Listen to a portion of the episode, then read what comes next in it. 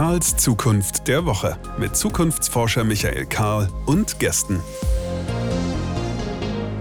Willkommen zurück. Hier ist Karls Zukunft der Woche, der kleine feine Podcast, der Woche für Woche die Frage nach der Zukunft stellt.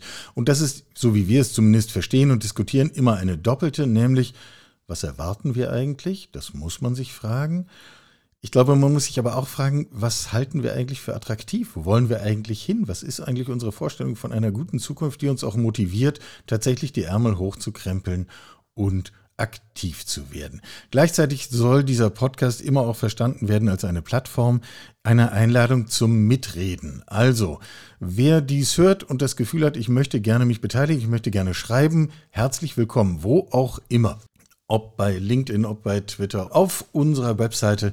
Wer regelmäßig freundliche Hinweise bekommen möchte auf das, was wir so tun, auf karlszukunft.de findet sich das alles. Die gute Nachricht ist, auch heute muss ich hier nicht alleine reden, sondern ich kann zu zweit reden und ich habe einen Besuch, auf den ich mich sehr freue. Und es handelt sich heute um Marcel Fratscher. Wie schön, Marcel, dass du da bist. Vielen Dank für die Einladung, Michael.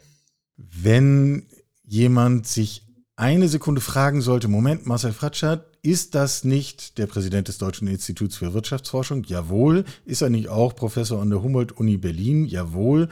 Habe ich ihn nicht kürzlich bei Markus Lanz gesehen? Da warst du auch schon mehr als einmal. Äh, wie gut, dass Markus Lanz heute gerade ein bisschen Luft lässt und dass wir jetzt reden können. Ähm, ich würde gerne einsteigen und mal andersrum fragen. Also es legt ja jetzt nahe zu sagen, was brauchen wir eigentlich für eine gute Zukunft und wie sich alles positiv äh, entwickelt, was müssen wir tun. Ich würde gerne mal andersrum fragen, was müssen wir eigentlich lassen? Wovon müssen wir uns verabschieden, um uns alle, Wirtschaft, Gesellschaft, äh, frei für eine gute Zukunft zu machen?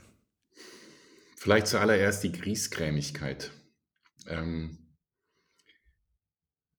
was mir heute immer wieder aufstößt, ist der Fatalismus, dieses aggressive, negative. Es ist alles schlecht, es ist grauenvoll, es wird schiefgehen, es wird alle, wir werden eine Deindustrialisierung in Deutschland haben, es werden Millionen Menschen arbeitslos werden, es wird alles richtig schlecht werden. Und ähm, Mann, wir müssen nochmal schauen, wir, wenn man uns vergleicht, wenn wir uns vergleichen im globalen mit anderen Ländern. Hm. gibt kaum ein Land, dem es besser geht, wo es mehr Wohlstand gibt. Klar, es gibt das Thema Ungleichheit, nicht alle profitieren, dazu werden wir sicherlich noch kommen, aber so als Gesellschaft, als Ganzes haben wir 70 extrem erfolgreiche Jahre hinter uns. Und, und wir hatten ja auch durchaus riesige Herausforderungen. Also Krisen, Corona-Pandemie, Finanzkrisen, das hatten alle, aber auch mit der deutschen Wiedervereinigung. Ähm, klar, viele sagen, es hätte einiges, vieles besser laufen können, gar keine Frage. Aber wenn man sich das anschaut, was, wie, wie privilegiert wir sind in Deutschland. Und ich habe lange Zeit in Indonesien gelebt, in Kenia, Zeit in Indien verbracht, an europäischen Ländern, realisiert man, uns geht es verdammt gut. Und für mich ist der Kernpunkt, wenn man auf die Zukunft schaut, ist, lasst uns nicht drauf schauen, was, wo, wo überall die Probleme sind, sondern lasst uns mal überlegen, was sind eigentlich unsere Stärken? Was hat es uns eigentlich in Deutschland in den letzten 70 Jahren erlaubt, verschiedene Krisen, Herausforderungen, Umwälzungen erfolgreich zu bewerkstelligen und stärker wieder zurückzukommen. Ähm, der Economist, eine internationale Zeitschrift, hat mal vor 20 Jahren gesagt, Germany, the sick man of Europe. Ähm, die bereiten gerade wieder eine neue Folge vor davon.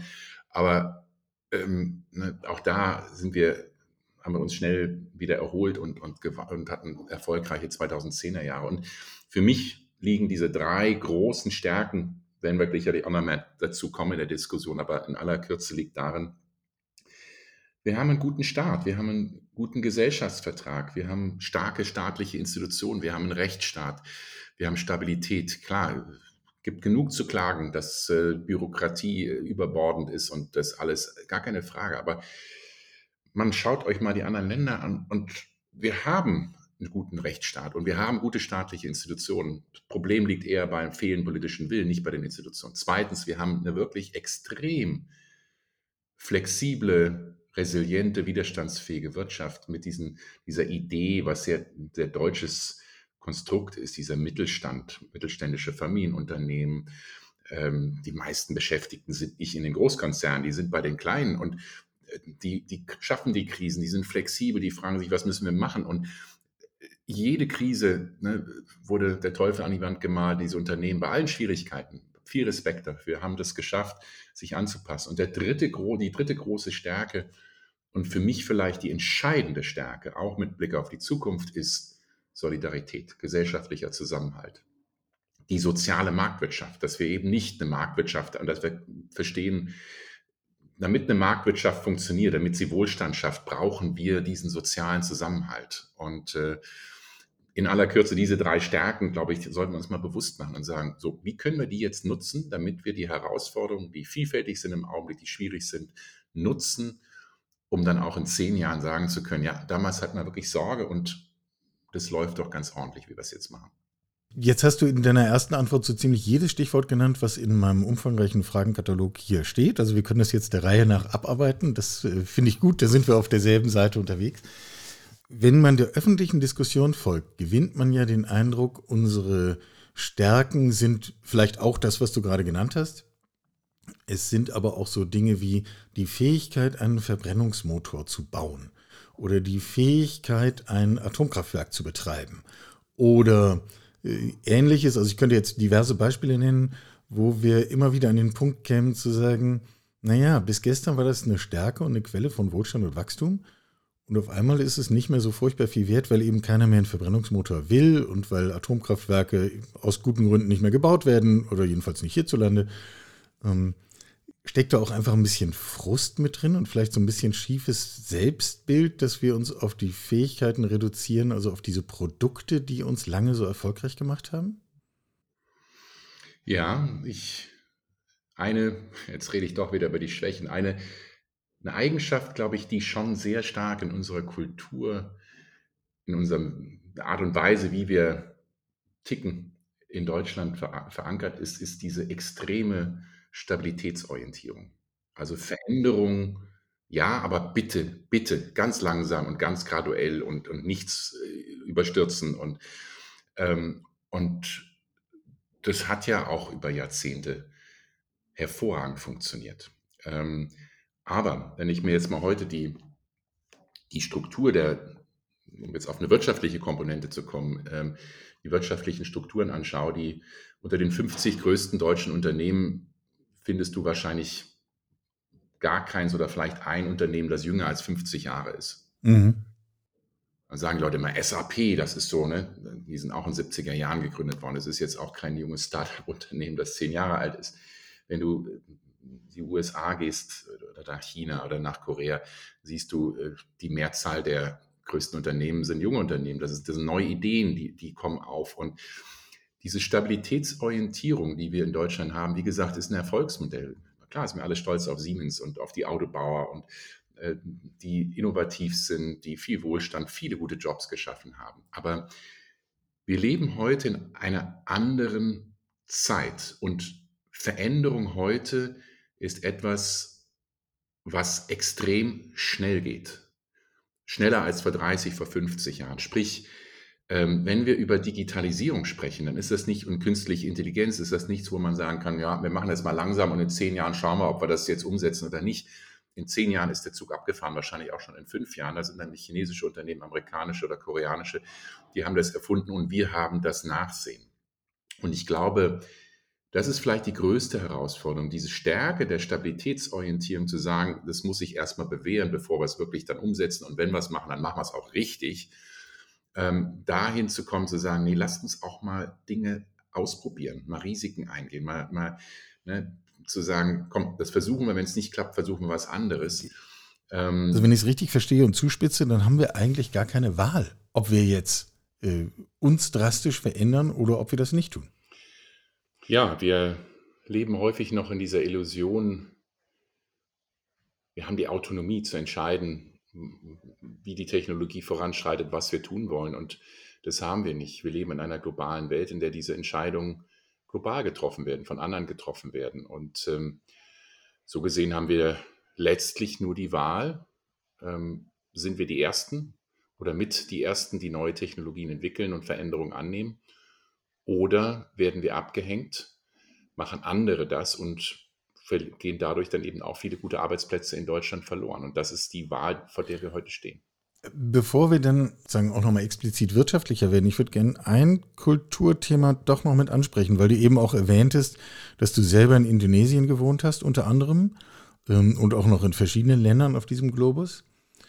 Versteht eigentlich außerhalb unserer zentraleuropäischen Bubble irgendjemand, was wir meinen, wenn wir auf einmal von VUCA-Welt und solchen Dingen reden? Ich habe immer den Eindruck, in anderen Teilen der Welt äh, ist das der akzeptierte Normalzustand. So ist es halt. Gut, jedes Land, glaube ich, hat natürlich so ein bisschen die Scheuklappen. Jede, überall leben die Menschen in ihrer eigenen Welt. Ähm, ich sehe den Widerspruch vor allem bei uns in Deutschland, denn es gibt kaum ein Land, das so stark von der Globalisierung wirtschaftlich profitiert hat wie wir. Die Hälfte unserer Wirtschaftsleitung sind Exporte.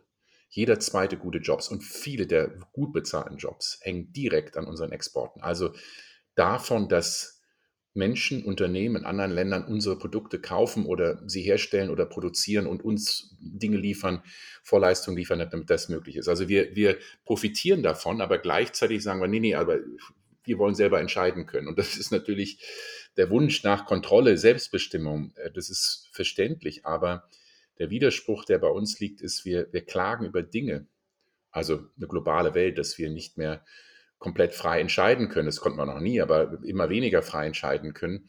Aber gleichzeitig sind wir die größten Nutznießer davon. Und das ist für mich dieser Widerspruch. Einerseits schimpfen über den Rest der Welt, andererseits sehr stark davon profitieren. Ich nehme an diesem Pfad der globalen Perspektive auf.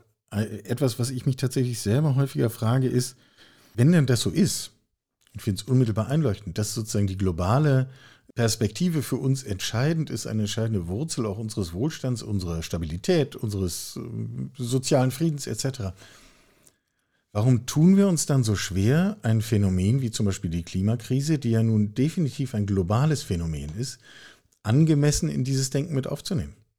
Ach, es gibt verschiedene Gründe und vielleicht der wichtigste Grund ist, dass wir uns selbst gegenüber unehrlich sind. Und das ist auch mein Hauptkritikpunkt an der Politik und an viel der öffentlichen Diskussion, auch an vielen Medien.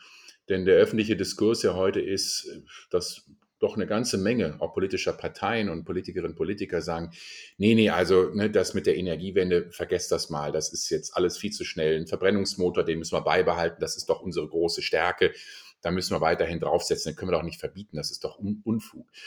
Und ähm, naja, dieser Populismus, so nenne ich es mal, also Menschen Dinge, das Blaue vom Himmel versprechen, was jeder weiß, dass es eigentlich äh, völlig unmöglich ist. Ähm, dieser Populismus, das ist jetzt auch kein deutsches Phänomen. Wir sehen, was in den USA passiert mit, mit Trump. Wir sehen, was in Großbritannien passiert mit Brexit. Wir müssen nur aus Europa raus, dann ist alles besser. Und jetzt wacht man auf und sagt, oh, ist alles schlechter. Ähm, Überraschung. Ja, also dieser Populismus funktioniert natürlich, funktioniert natürlich auch in Deutschland. Und ähm, ähm, das ist dieser Selbstbetrug oder ja, Selbsttäuschung, ähm, dass Menschen natürlich gerne sagen, ach, waren noch gute 2010er Jahre, also nicht für alle, aber für doch für viele Menschen in Deutschland. Wir wollen eigentlich gar keine Veränderung. Und äh, in solchen Zeiten, in denen es doch ganz gut gelaufen ist, den Menschen zu sagen, ja, ist gut gelaufen, aber damit wir das auch behalten können, müssen wir uns ändern. Das ist so, wo, glaube ich, viele sagen, das ist doch ein Widerspruch. Wenn es gut läuft, wieso soll man denn jetzt Sachen ändern? Und sagen wir, ja, so ist es. Und äh, äh, das, glaube ich, macht es so schwierig. Wir sind in gewisser Weise ein bisschen auch Opfer unseres eigenen Erfolgs. Nimm die Automobilbranche die 2010er Jahre waren fette Jahre für die, haben ihre Marktanteile global ausgeweitet, riesige Gewinne gemacht, sind wirklich Weltmarktführer bei Verbrennungsmotoren, bei Diesel. Super, ganz toll. Äh, aber die haben gesagt, dass die, das schlachten wir so lange aus, bis es nicht mehr geht und haben dabei verschlafen den Umstieg auf E-Mobilität, weil sie realisiert, nicht realisieren wollten, dass das recht bald kommt. Sie haben, sind unglaubliche Risiken in China eingegangen, gesagt, wir setzen alles auf China. 40 Prozent der globalen Gewinne von Volkswagen werden in China erzielt. Und wir bauen unsere Lieferketten global so effizient und kostengünstig, äh, dass es in guten Zeiten funktioniert. Und jetzt stehen die Unternehmen da, die in der Automobilbranche realisieren, E-Mobilität ist nicht eine Sache, das in 20 Jahren da kommt, sondern jetzt, hier und heute passiert und sie sind im Hintertreffen gegenüber anderen Unternehmen. Zweitens, China, die Abhängigkeit rächt sich, das ist einfach exzessiv und sie sind, sehen, dass sie sich erpressbar gemacht haben und die Lieferketten äh, funktionieren häufig auch nicht mehr, weil wir eben in Zeiten leben, in der Krisen immer häufiger werden. Und das ist so dieser, ich glaube, was, was, womit wir in Deutschland generell zu kämpfen haben, ist zu sagen, es lief doch gut, wieso sollen wir jetzt etwas ändern? Und da würde ich mir mehr Ehrlichkeit ähm, in der Debatte, sowohl aus der Politik, aber auch in der Öffentlichkeit wünschen.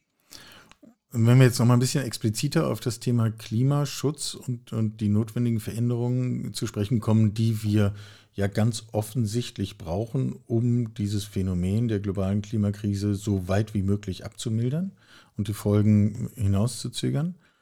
Ich habe neulich bei dir den Gedanken gelesen, äh, wir bringen Wohlstand und Klimaschutz oft falsch rum in Bezug aufeinander. Also wir erleben oft in der Diskussion, naja, wir müssen unseren Wohlstand erhalten, so viel Klimaschutz können wir uns nicht leisten. Ähm, und eigentlich ist es doch andersrum. Wir brauchen den Klimaschutz, um unseren Wohlstand erhalten zu können. Ähm, ist das jetzt von mir verkürzt wiedergegeben? Nein, das ist genau der Punkt. Ähm, und auch das, glaube ich, ich meine, das so, so funktioniert die menschliche Psyche. Es sind gewisse Dinge in der Zukunft, die wir uns nicht vorstellen können vielleicht auch nicht wollen, was Klimawandel verursacht an, äh, an Dürren, an Extremwetterbedingungen, an ähm, Zerstörung von Lebensgrundlage in der Landwirtschaft, in der Natur, ähm, damit verbundene geopolitische Konflikte, Kriege, riesige Migrationsflüsse. Also das können wir uns nicht vorstellen, ist vielleicht auch verständlich. Und ähm, nur dann auch zu sagen, schaut mal her, was im Ahrtal passiert ist äh, vor zwei Jahren. Äh, was da an, an Schaden für Wohlstand, für, für die Menschen, wie viele Menschen umgekommen sind, wie viele Menschen ihre Lebensgrundlage verloren haben. Und das ist, was Klimawandel tut. Und auch dieser, selbst dieser Transfer zu sagen, das ist das Resultat von menschlichem Handeln, ähm, das ist schon für viele, viele Menschen einfach zu weit gedacht. Die sagen, ja, Wetter, Extremwetter gibt es doch immer. Also das, naja, ob das jetzt wirklich mit Klimawandel zu tun hat. Also selbst da ist noch so eine Leugnung. Äh, ne? Und den Menschen bewusst zu machen, nein, das ist, was passiert. Und jetzt äh, dieser Widerspruch zwischen Wachstum, ne? also wir brauchen mehr Wachstum und Wohlstand, sieht man sehr schön an dem Beispiel Ahrtal. Da gibt es im Augenblick einen richtigen Wachstumsboom. Wieso? Weil Brücken, Straßen, öffentliche Gebäude wieder neu gebaut werden müssen, weil Unternehmen, wenn sie es überhaupt noch können, ihre Fabrikhallen wieder aufbauen müssen, Leute ihre Häuser aufbauen müssen. Das schafft finanziell gesehen, schafft das richtig Wachstum. Also da siehst du riesige Wachstumszahlen. Aber es hat da nichts mit Wohlstand zu tun. Das, was da jetzt passiert, ist das, was an Katastrophe passiert ist zumindest teilweise wieder zu kompensieren. Und das ist für mich ein schönes Beispiel, dass es uns nicht um Wachstum gehen darf, sondern um Wohlstand. Und Wohlstand heißt nun mal Klimaschützen, ähm, die Kosten des Klimawandels zu minimieren. Und deshalb ähm, brauchen wir da eine neue Perspektive darauf, was uns wichtig ist. Also Dinge immer in Wachstums, in Euro zu messen versuchen zu messen, greift zu kurz in vielen Bereichen. Beispiel Ahrtal, ist es sogar gegenläufig. Das, was mit einem starken Wachstum verbunden ist, ist eigentlich ein großer Wohlstandsverlust äh, durch den Klimawandel und die Schäden dadurch. Kann es sein, dass wir mit einem Begriff von Wohlstand operieren, der ein Stück aus der Zeit gefallen ist? Also, dass wir einfach eine neue Idee davon brauchen, was eigentlich unseren Wohlstand ausmacht? Ja, also ist ja das, was Menschen glücklich macht und was ein gutes Leben bedeutet und Zufriedenheit schafft, hat sich ja gar nicht so sehr verändert. Ähm, Menschen wollen eine intakte Familie, ein gutes Zusammenleben, wollen Teil einer Gesellschaft sein, sozialen Frieden, Zusammenhalt. Sie wollen gute Gesundheit haben, eine intakte Umwelt. Sie wollen gute Arbeit haben. Arbeit ist sinnstiftend. Ähm, also all diese Dinge haben sich ja nicht verändert. Und die menschliche Psyche funktioniert so, dass ähm, das natürlich ganz viele Dimensionen sind und die man kann man schlecht messen. Wie misst man Glück, Lebenszufriedenheit? Wir in der Wissenschaft machen Befragungen, wo Leute angeben auf einer Skala von 1 bis 10, wie zufrieden seid ihr denn? Aber das ist ja schwer zu greifen. Und das, was wir vor allem auch die Wirtschaftswissenschaftler häufig tun und äh, leider die Politik das auch immer noch zu stark auf, ist, versuchen, diesen Wohlstand in einer Zahl wiederzuspiegeln. Wirtschaftswachstum, das Bruttoinlandsprodukt. Heißt es, oh, wir haben minus 0,3 Prozent im Winterhalbjahr gehabt, um Katastrophe. Naja, das ist, da misst man etwas ganz, ganz Enges, nämlich die Produktion in Euro gemessen in der, im, im Wirtschaftsbereich, hat aber herzlich wenig mit Wohlstand direkt zu tun. Und ähm, also die Komplexität von Wohlstand ähm, ist es, was es so schwierig macht. Und da sind wir wieder bei dem Thema Populismus. Einfache Botschaften, einfache Kennzahlen sind viel leichter zu transportieren und zu sagen, oh, wir müssen das Wachstum maximieren, hier das Bruttoinlandsprodukt. Äh, wohl wissend, dass das eigentlich nicht das Ziel sein kann. Aber es ist halt einfach und äh, verlockend. Und wir haben keine etablierte Alternative, scheint mir. Ähm, würdest du eigentlich sagen, also jetzt mal unmittelbar an diesem Gespräch Beteiligte ausgeschlossen aus den Überlegungen, aber reden eigentlich diese richtigen Leute über die Entwicklung von Wirtschaft? Ach, ich denke schon, dass ähm, vielleicht nicht alle die richtigen Leute, aber dass viele der richtigen Leute darüber sprechen. Natürlich sind wir in der Wissenschaft, Wirtschaftswissenschaftler haben eine Verantwortung und die werden wir, glaube ich, nicht ausreichend gerecht. Äh, weil wir immer noch viel zu, viel zu stark auf diese alten Konzepte von Wachstum und Produktion, Ungleichheit, Verteilung des Kuchens ist völlig egal oder nicht wirklich relevant. Äh, es geht nur darum, das zu maximieren, was die Wirtschaft da an Output liefert. Also da sind wir in Deutschland bei den Wirtschaftswissenschaften, glaube ich, noch so ein bisschen hinterher, auch im internationalen Vergleich. Ich glaube, es ist auch richtig, dass die Politik darüber spricht, denn sie muss letztlich ihre Entscheidungen rechtfertigen und sagen, wieso machen sie denn jetzt was? Wieso ähm, Wachstumschancengesetz vom Bundesfinanzminister. Wieso sollen denn jetzt die Steuern für die Unternehmen um sechs Milliarden reduziert werden, aber eine Kindergrundsicherung, äh, die Kinderarmut bekämpft, soll nicht kommen?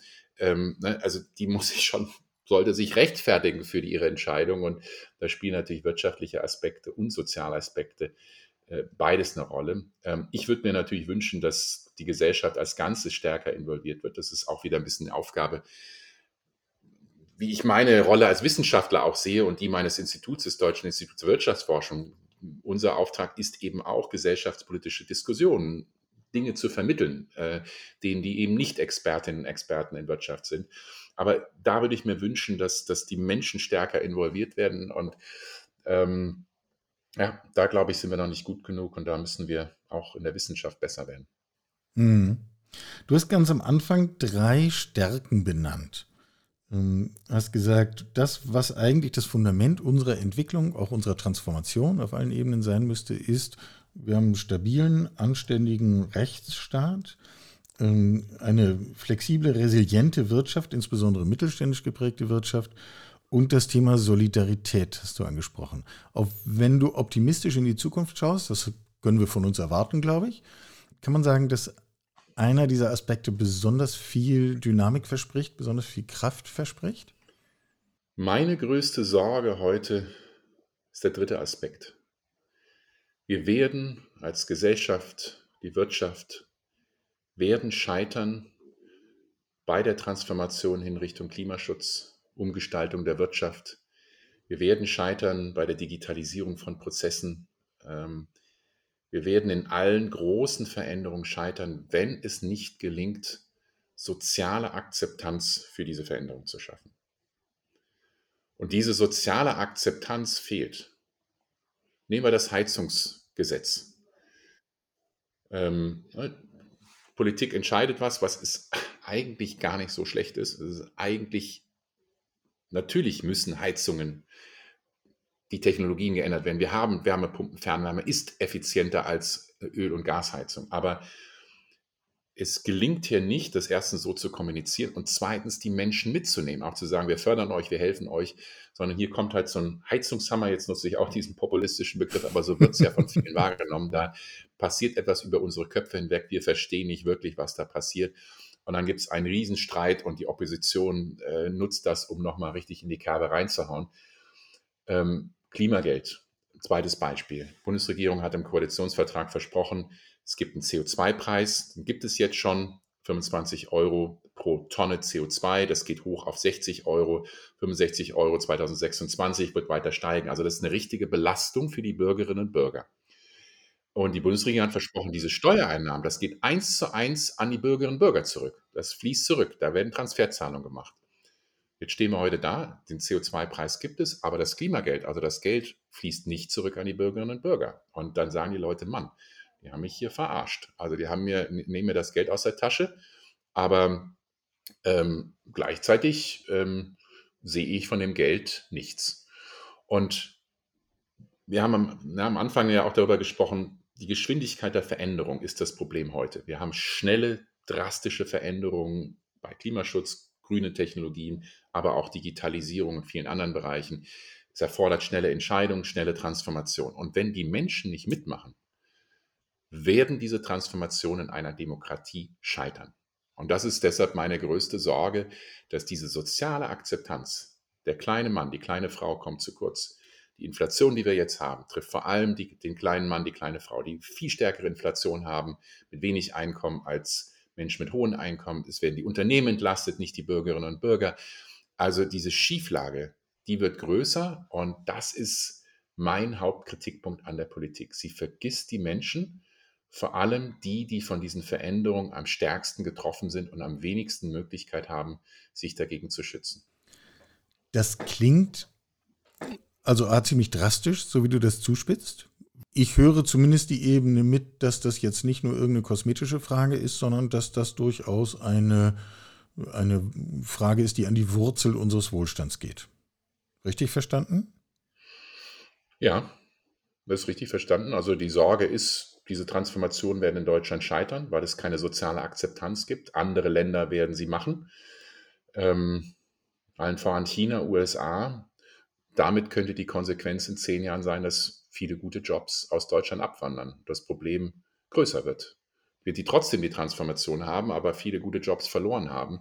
Das ist meine Sorge. Also ich bin jetzt auch kein Pessimist, aber ich will eben diese Sorge offen ansprechen. Und das ist vielleicht in meiner Sicht die größte Hürde heute, weil du wieder fragtest, was ist die, ne, was ist so der Hauptkernpunkt? Und äh, technologisch, deutsche Unternehmen sind innovativ, die, also ich habe da wirklich gut. Ja, äh, haben wir schon drüber gesprochen. Ähm, es geht um die Menschen und du kannst solche Entscheidungen nicht über die Köpfe der Menschen hinweg machen, ohne sie zu überzeugen, dass es ihren Wohlstand schützt, dass es in ihrem Interesse ist und das ihrer Kinder und Enkelkinder.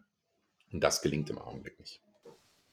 Jetzt nehme ich mal eine unbequeme Position ein, einfach damit wir es diskutieren können. Man könnte ja auch andersrum sagen, verflixt nochmal, wir haben einfach keine Zeit. Jede Zeit, die wir zur Verfügung gehabt hätten, um das mit etwas längerem Atem, jetzt zum Beispiel mit Blick auf Klima, ähm, einzuleiten, haben wir bereits verschenkt. Wir haben keine Zeit mehr. Sind wir dann jetzt wirklich in der Situation, darauf warten zu können, dass noch auch der letzte äh, CDU-Landrat oder CSU-Landrat irgendwie davon zu überzeugen ist, dass auch in seinem Landkreis noch zehn Windräder aufzustellen sind? Oder wann erreichen wir den Punkt, wo wir sagen, ja Kinder, wir haben es versucht, wir haben es euch auch gesagt und jetzt müssen wir einfach ran.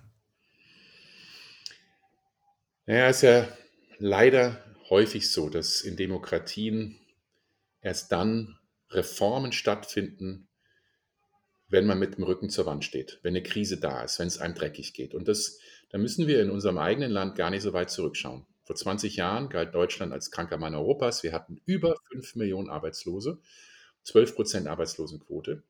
Ähm, die Nachbarn haben auf uns geschaut und gesagt, Mann, die Deutschen machen das alles falsch. Ne? Die, die, verlieren Wettbewerbsfähigkeit, die kriegen das nicht auf die Kette. Ähm, war auch gesehen, dass Deutschland da ne, wirklich dann Reformen gemacht hat. Auch nicht alles perfekt. Hartz-IV-Reform, Agenda 2010 kann man einiges kritisieren, aber es wurden Veränderungen gemacht. Es stand eine neue Mentalität und gesagt, wir haben gar keine Wahl, wir müssen jetzt. Und es wurde gemacht und es war gut, hat, hat funktioniert im Großen und Ganzen. Und leider ist das die Realität in einer Demokratie. Ich sage bewusst Demokratie, nicht, dass ich in einer Autokratie wie China leben wollte, bitte nicht missverstehen, aber das ist das will niemand von uns. Kehrseite der Demokratie, dass die Politik eben nicht über die Köpfe der Menschen hinweg entscheiden kann und auch nicht sollte.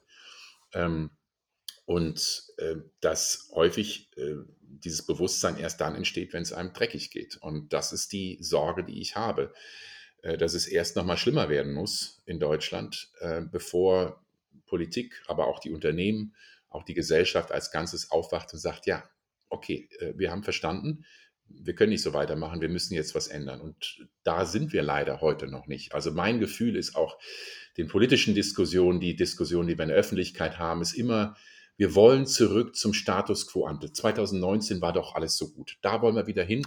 Jetzt macht die, der Staat, sagt, wir geben euch einen Industriestrompreis, wir deckeln die Strompreise, damit ihr bitte weiter produzieren könnt, so wie wir es, wie er es immer schon gemacht hat.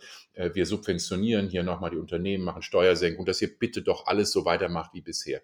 Und das funktioniert nicht. Wir leben in einer anderen Welt, wir brauchen Veränderungen. Ähm, berühmter Ökonom äh, Josef Schumpeter nannte das mal vor 60 Jahren kreative Zerstörung. Eine Wirtschaft kann nur dann wirklich dauerhaft Erfolg oder erfolgreich sein, wenn es kreative Zerstörung zulässt. Also es muss etwas verschwinden, damit etwas Neues entstehen kann. Und heute müssen viele Produktionsprozesse, Dinge, die in der Wirtschaft gemacht wurden, Verbrennungsmotor war ein Beispiel, viele andere auch, verschwinden, damit neue Ideen, neue Innovationen, auch neue Unternehmen entstehen können. Und das ist eine harte Wahrheit, dass es Insolvenzen, dass manche Unternehmen pleite gehen, immer gibt und dass es auch notwendig ist für eine Wirtschaft, damit eben neue Unternehmen entstehen kann, wo Kapital, wo Investitionen entstehen, wo, wo neue Ideen realisiert werden können. Und ähm, wie gesagt, das ist dringend notwendig, da sind wir aber heute noch nicht, sondern heute ist immer noch das Denken, nee, nee, wir wollen nichts Neues, wir wollen eigentlich die alten Strukturen zementieren oder mehr oder weniger so weitermachen wie bisher. Was wäre dein Eindruck, wie kommen wir an dieser Stelle schneller vom Reden ins Tun? Also wäre eine spannende Frage. Wie, wie, wie, und mit wem müssen wir eigentlich miteinander reden, damit wir nicht mehr nur reden, sondern damit wir machen? Also einfach nur abwarten, bis es wirklich blöd ist. Gut, das wäre jetzt eine Strategie, aber vielleicht gibt es noch eine zweite, die wir da flankierend noch dazusetzen können. Ist eine schwierige Frage, die du da stellst, denn ähm, im Augenblick sagt die Politik ja, liebe große Industrieunternehmen und Verbände, äh, wir geben euch mal Geld. Was braucht ihr denn, damit ihr das macht? Macht mal. Ähm, so ein bisschen, wenn sie den Bock zum Gärtner machen. Also das ist, funktioniert nicht. Sie müssten denen sagen, äh, ihr müsst es anders machen als bisher. Wir können als Politikerinnen und Politiker euch auch nicht vorschreiben, wie es zu tun ist, aber wir müssen letztlich ähm, den harten Weg gehen zu sagen, so, ähm, da entsteht jetzt ein fairer Wettbewerb nach den besten Ideen, wie man diese Veränderung machen kann. Wenn ihr das schafft, gut, aber wenn es andere Unternehmen schaffen, neue Ideen sich entwickeln, ist es auch gut.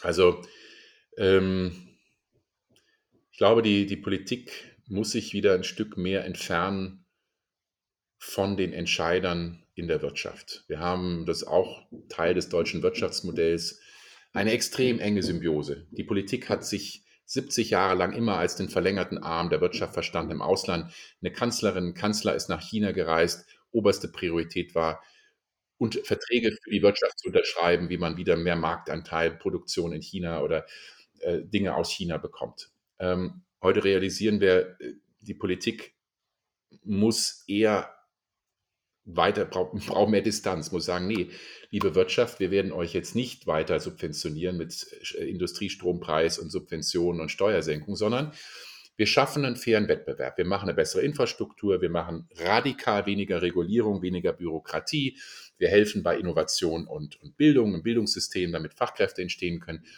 Alles andere regelt der Markt. Fairer Wettbewerb, damit junge neue Unternehmen entstehen können. Und wenn große Konzerne, große Unternehmen das nicht auf die Reihe kriegen, dann verschwinden sie, müssen schrumpfen, müssen andere Dinge tun.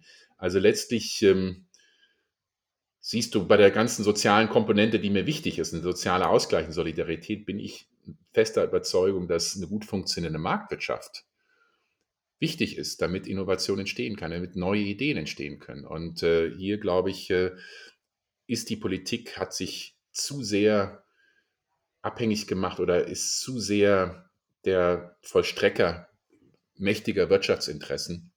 Und das, glaube ich, ist schädlich geworden. So ein Begriff, an dem ich in dem Kontext immer wieder hängen bleibe, ist der Begriff der Verbote. schnell diskreditiert. Man kann Menschen sofort das Etikett anhängen, der will ja nur alles verbieten oder die. In meiner Welt sind Verbote eigentlich ziemlich innovationsfördernd. Ja, das ist auch wieder so ein populistisch angehauchter Begriff Verbote. Ne? Ähm, unsere Welt besteht aus Verboten. Das Grundgesetz, alle Gesetze sind Verbote, wie lange du, wie schnell du auf der Straße fahren darfst, äh, wann du was tun kannst. Äh, vielleicht sollte man Verbote durch Gebote äh, ersetzen, klingt vielleicht ein bisschen netter, aber ist die gleiche Idee. Eine Gesellschaft, aber auch eine Wirtschaft kann nur funktionieren, wenn es Spielregeln gibt, wenn alle sich an diese Spielregeln halten müssen. Und ähm, nehmen wir das Verbot von Verbrennungsmotoren. Das ist ja nicht so, dass jetzt das heißt, oh, da verbietet die Politik etwas. Nein, die viele der Unternehmen wollen Klarheit haben, bis wann kann ich was produzieren. Äh, und die wollen, dass, dass die Regeln für alle gleich sind.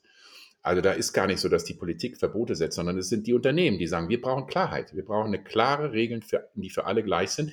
Bitte macht das. Und äh, deshalb halte ich dieses, es ist wieder so eine populistische Debatte, Verbote. Äh, hier gibt es eine Verbotspartei, die, die will alles verbieten. Nee, äh, wir brauchen klare Regeln und die sind häufig heute nicht da. Und Marktwirtschaft, Innovation, Veränderung funktioniert eben nur, wenn es Regeln gibt, die auch wirklich für alle gelten und total transparent sind. Und das fehlt häufig, häufig heute eben noch.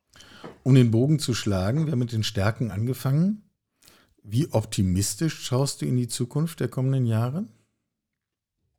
Ach, ich Und die Frage bezieht sich jetzt ausdrücklich nicht nur auf das prognostizierte Wirtschaftswachstum. So viel haben wir jetzt gelernt in dem Gespräch. Ich bin durchaus optimistisch. Ähm, wir brauchen große Veränderungen in unserer Gesellschaft, in der Art und Weise, wie Wirtschaft funktioniert, in den globalen Beziehungen, globaler Kooperation. Es ist wichtiger denn je. Alle großen Herausforderungen sind global, sind nicht national oder lokal. Und es braucht Krisen.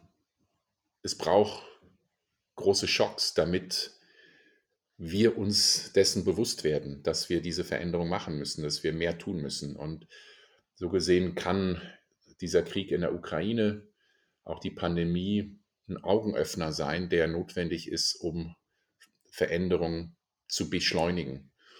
Ich glaube, wir werden, ach, wir sind in, jetzt auch mal was Positives zu sagen, Ausbau erneuerbarer Energien geht zu langsam voran, aber es passiert. Und ähm, nach einer Phase von zehn Jahren, nach 2012, 2013, in dem die Ausbau erneuerbaren Energien systematisch ausgebremst wurde, auch von der Politik, äh, realisieren jetzt alle, oh, war ein Fehler, müssen wir ein bisschen Gas geben, machen, wird passiert auch.